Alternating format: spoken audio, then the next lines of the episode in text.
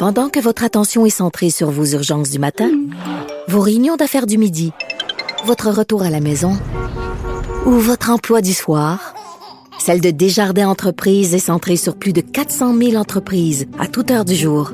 Grâce à notre connaissance des secteurs d'activité et à notre accompagnement spécialisé, nous aidons les entrepreneurs à relever chaque défi pour qu'ils puissent rester centrés sur ce qui compte, le développement de leur entreprise.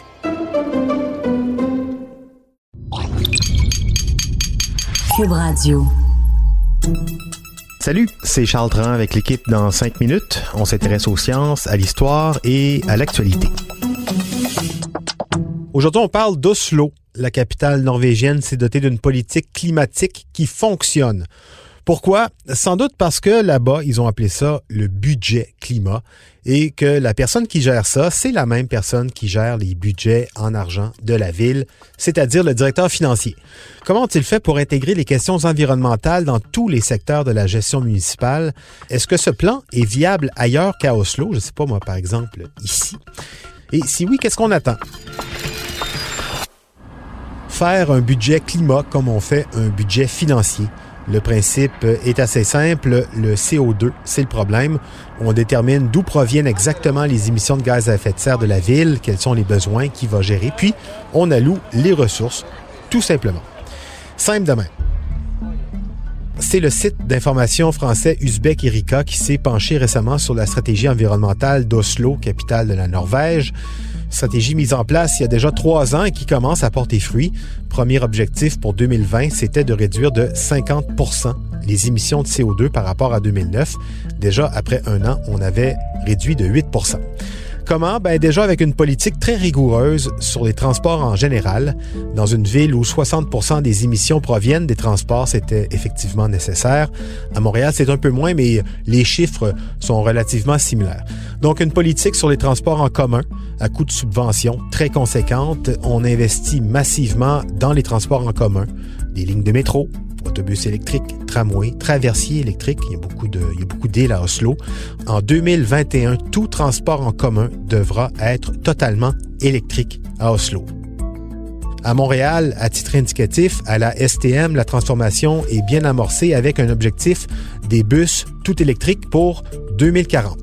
Autre mesure dans les transports, péage urbain, comme à Londres. Ça coûte de l'argent pour circuler en voiture dans la capitale norvégienne, autour de 10 dollars par jour.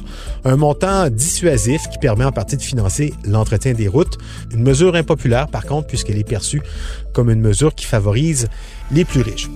Bon, des péages urbains, c'est un vieux concept, mais qui peut s'adapter penser à une taxe kilométrique, on en parle de plus en plus, en équipant les voitures de puces électroniques. On peut facturer au kilomètre roulé dans les villes. Aussi, depuis trois ans, Oslo investit plus de 300 millions de dollars dans son réseau de pistes cyclables. Et là, même si ici, on serait tenté de décrocher puis de dire, ben oui, mais là-bas, ils n'ont pas nos hivers, ben, Oslo quand même, hein? Si Montréal reçoit en moyenne 2 mètres de neige annuellement, à Oslo, c'est plus d'un mètre quand même, c'est pas rien. Et puis, finalement, beaucoup de subventions aussi euh, comme, comme chez nous, pour l'achat de voitures électriques, des bornes de recharge gratuites, très nombreuses partout en ville. On a même dû établir un paiement minimum d'un euro de l'heure parce que les gens avaient tendance à confondre les stations de recharge pour des places de stationnement. Bref, durant les trois premiers mois de 2019, 70% des voitures achetées en Norvège ont été des voitures électriques, ce qui peut paraître énorme, mais comme leur achat est donc très largement encouragé par des programmes de subvention, ça revient moins cher que des voitures thermiques. Voitures thermiques dont la vente, en passant, sera totalement interdite en Norvège dès 2025. Des restrictions aussi pour les contracteurs qui travaillent à Oslo. L'industrie de la construction doit, pour l'obtention de contrats, respecter les nouvelles normes du tout électrique de la ville. On encourage les contracteurs qui cherchent à électrifier leurs camions ou leurs pelleteuses mécaniques. La gestion des déchets aussi devenue une occasion. Les centrales thermiques ont commencé à utiliser la chaleur de la combustion des déchets pour chauffer des quartiers entiers durant l'hiver. 60 000 foyers sur les 340 000 foyers sont chauffés par les déchets brûlés tous les jours. Et inversement, à l'aéroport de Slow, on a creusé un immense trou pour y déverser la neige tombée l'hiver, neige qui, en fondant l'été, sert à climatiser l'aéroport. Un trou, simple comme ça. D'autres mesures simples, sérieuses, interdiction dès l'an prochain de chauffer les immeubles au mazout. L'idée ici pour les autorités, c'était de se donner un échéancier serré. Comme ça, fini le niaisage.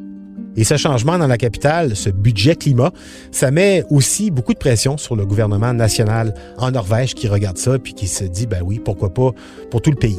Mais bon, tout ça, ça représente des coûts, hein, on s'en doute. La Norvège, c'est un des plus gros producteurs de pétrole au monde avec ses réserves en mer du Nord, son fonds souverain le plus riche du monde avec plus de 1000 milliards de dollars américains en valeur.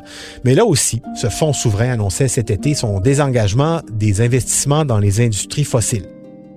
On va pas comparer des pommes et des poires, mais si à Oslo, capitale toujours plus verdissante d'un pays riche, un pays accro au pétrole, si on est capable de mettre le point sur la table et de faire basculer des choses, il n'y a pas de raison qu'on soit pas ici chez nous avec nos milliards et nos ressources énergétiques propres. Pourquoi, par exemple, vu nos belles installations hydroélectriques, pourquoi est-ce qu'on n'est pas déjà rendu au tout électrique? Bonne question. C'était en cinq minutes.